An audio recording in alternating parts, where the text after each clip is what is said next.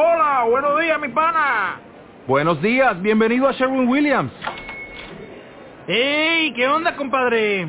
¿Qué onda? Ya tengo lista la pintura que ordenaste en el ProPlus app. Con más de 6.000 representantes en nuestras tiendas listos para atenderte en tu idioma y beneficios para contratistas que encontrarás en aliadopro.com. En Sherwin Williams somos el aliado del PRO.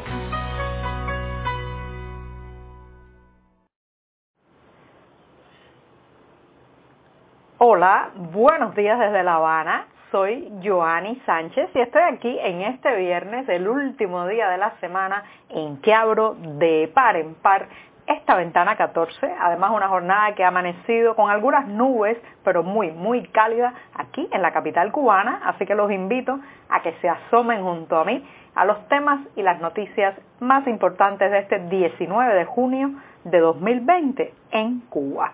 Voy a comenzar hoy con una cuestión que parte de lo que he escuchado repetidas veces en las calles, a mis vecinos, a muchos amigos, y es el intentar recordar, ir hacia atrás en el tiempo, eh, alejarse de la actual crisis, de alguna manera edulcorando la memoria. Estas son las trampas de los recuerdos y hoy voy a hablar de cómo, cómo evocamos esa Cuba antes de la crisis. En un segundo momento comentaré que el sector privado podrá exportar, hasta ahí parece una buena noticia, pero ojo, solo a través de empresas estatales. Les recuerdo que hemos comentado en este podcast que justamente la capacidad de exportar e importar de forma privada ha sido una de las grandes demandas, reivindicaciones del sector por cuenta propia y ahora se abre una pequeña ventanita pero muy muy limitada. También hablaré de que el nuevo informe anual de la Unión Europea parece que es un paso de avance, al menos en el enfoque sobre Cuba. Presentados los titulares, dichos los temas, pues voy a pasar, como es tradicional ya, en este programa que hago desde diciembre de 2018, a tomarme el cafecito informativo. Lo revuelvo, está recién colado, breve, que hay que ahorrar, todavía caliente, la taza está humeando todavía, amargo, como saben que me gusta a mí, pero siempre, siempre necesario. Después de este primer sorbito del día, muy necesario porque hemos tenido una semana informativa bastante intensa en la redacción del diario digital 14ymedio.com, pues los invito, como es tradición también, a que nos visiten en nuestro sitio digital y amplíen allí muchos de estos temas y la mayoría de estas noticias. Ya saben, si residen en territorio cubano, pues tendrán que echar mano de algún servicio de proxy anónimo o de VPN para saltarse la censura y lograr entrar a nuestro portal informativo. Como no hay nada más atractivo que lo prohibido, pues cada semana recibimos cientos y miles de visitas desde esta isla.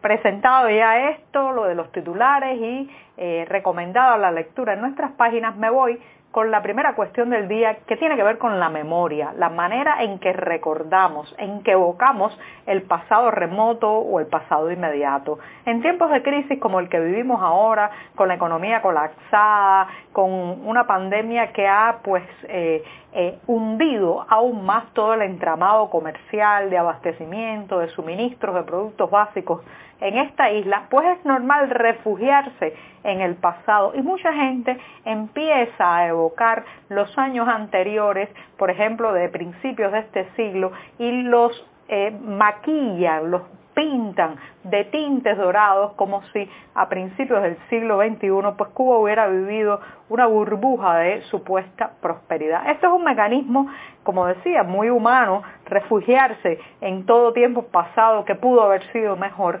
eh, pero también tiene sus peligros, porque llega a, eh, reitero, edulcorarse, elevarse como positiva una época que también tuvo muchos problemas. Por ejemplo, recuerdo en los años 90 del periodo especial, tras el colapso de la Unión Soviética, el corte abrupto de los subsidios que llegaban a esta isla, se planteó que los años 90 habían sido los años dorados del proceso cubano del sistema y del modelo de estatización cubano. Yo cada vez que escucho esa teoría de los años 80 como el mejor momento de Cuba eh, en el último medio siglo, me espanto porque eh, se basa fundamentalmente en evaluar solamente el acceso a alimentos, el acceso a productos básicos, que los mercados tenían comida, que eh, bueno pues no era una preocupación poder tomarse un vaso de leche, comerse un huevo, encontrar pan. Pero lo cierto, señoras y señores, que los años 80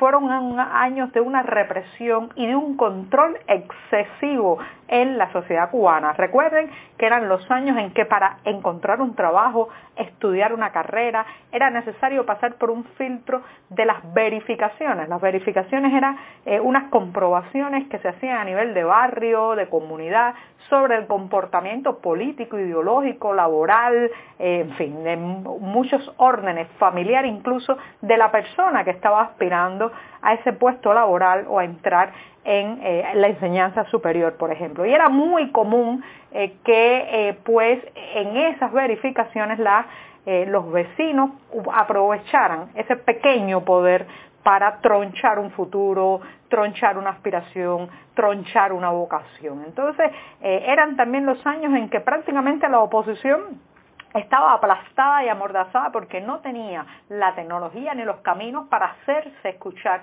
y para llegar muchas de sus propuestas y de sus ideas a la población.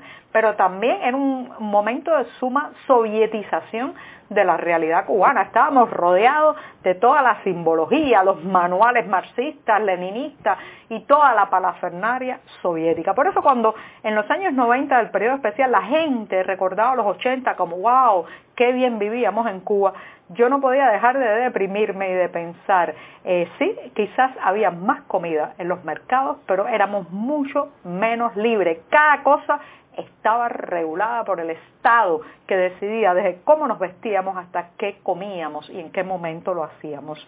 Eh, por tanto, ahora cuando veo la crisis actual y a mucha gente edulcorando el principio de este siglo, siempre me lleva a preguntarme, ¿es que eso fue una falsa burbuja de prosperidad que se logró gracias a algo bastante perverso que fue el saqueo permanente de los recursos de Venezuela. O sea, esos mercados llenos, esa posibilidad de suministro más estable que vivió esta isla a partir de 1999, en la primera década de este siglo, bueno, pues eso, señoras y señores, no tenía nada que ver con la eficiencia, eh, la productividad del sistema, con nuestras verdaderas posibilidades como nación, sino a que sencillamente esta isla estaba desangrando a ese país eh, próspero que fue alguna vez Venezuela. Así que, por favor, cuidado con las trampas de la memoria, no edulcoremos el pasado, porque esta crisis que vivimos ahora, también, también estos vientos,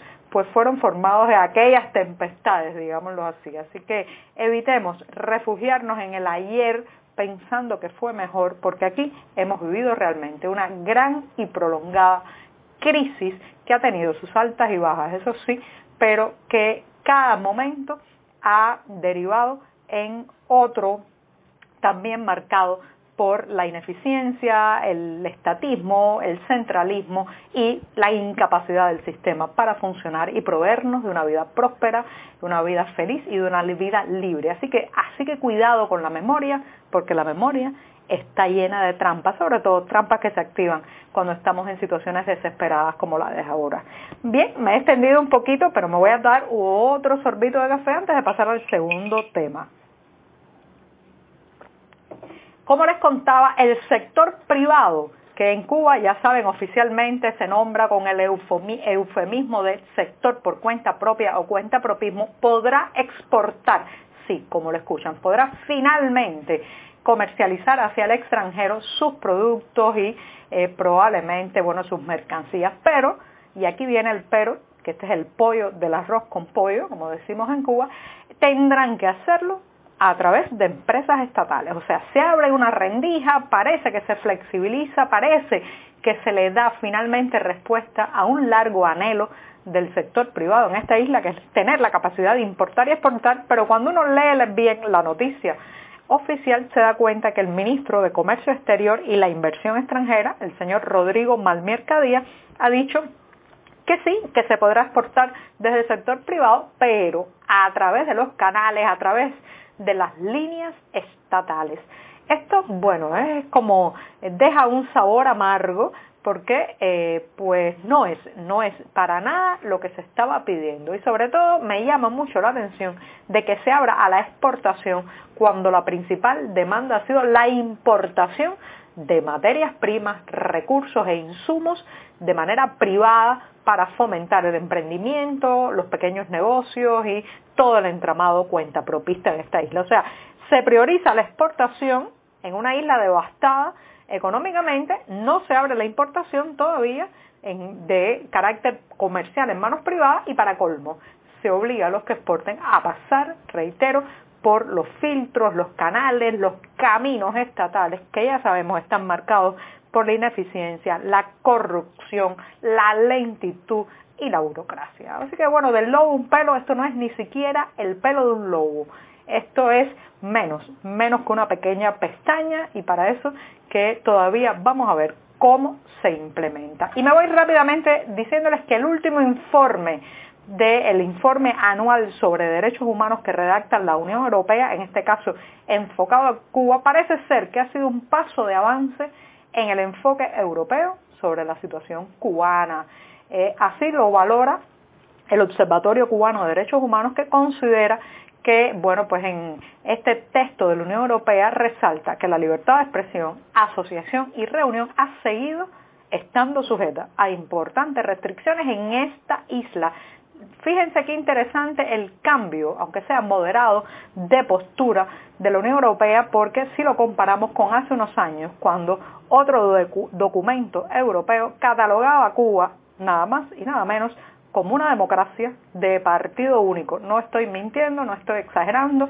Era en tiempos de Federica Mogherini que catalogó a esta isla como una democracia de partido único. Eso es absolutamente contradictorio, absolutamente enfrentados ambos conceptos. Así que parece que la Unión Europea, la vieja Europa, se mueve lentamente, pero se está moviendo en la dirección correcta, al menos con esta isla.